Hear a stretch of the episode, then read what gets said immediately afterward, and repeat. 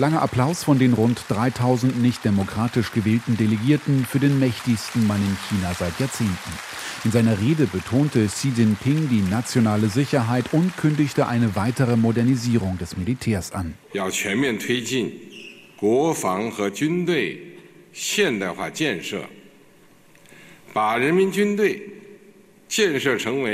Chinas Staats- und Parteichef sagte wörtlich, das Militär solle zu einer großen Mauer aus Stahl werden.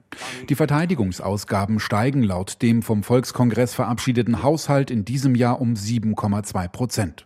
Außerdem forderte Xi Jinping erneut einen Anschluss der demokratisch regierten Insel Taiwan an die Volksrepublik. Xi Jinping hatte sich am Freitag vom Volkskongress für eine unübliche dritte Amtszeit als Staatschef bestätigen lassen.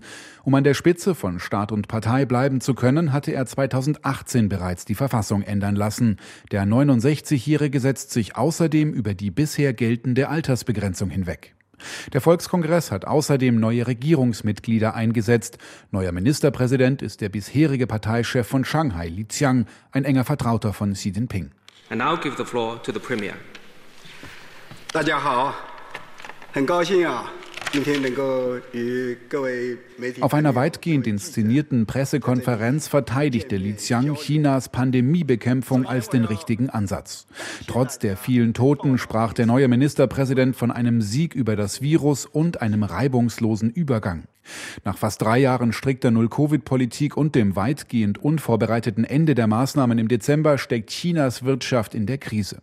Heute zeigte sich der neue Ministerpräsident zuversichtlich, dass sich die Wirtschaft schnell erholen wird. 我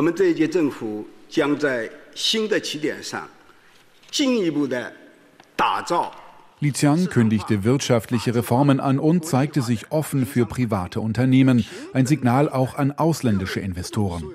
Nach nur 3% Wachstum im vergangenen Jahr hat der Volkskongress ein vorsichtig optimistisches Wachstumsziel von etwa 5% für das laufende Jahr beschlossen. Andrew Small vom US Think Tank German Marshall Fund.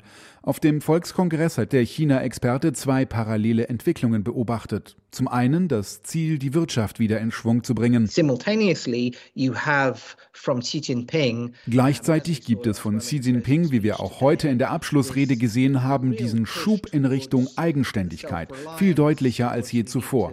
In der Art, wir müssen uns auseinandersetzen mit dem Versuch der USA und des Westens, uns klein zu halten. Dazu kommt die zentrale Kontrolle über einige Schlüsselbereiche der chinesischen Wirtschaft, wie die neuen Maßnahmen für die Finanzbranche. on finance Eine neue Finanzaufsicht soll künftig Banken, Versicherungen und Finanzplattformen kontrollieren. Hintergrund sind unter anderem Sorgen, die Krise in Chinas hochverschuldetem Immobiliensektor könnte auf Banken übergreifen. Außerdem wird das Wissenschafts- und Technologieministerium umstrukturiert. Damit sollen Innovationen besser gefördert werden, um China schneller technologisch eigenständig zu machen. Ein Grund dafür sind unter anderem Sanktionen der USA im Bereich Mikrochips.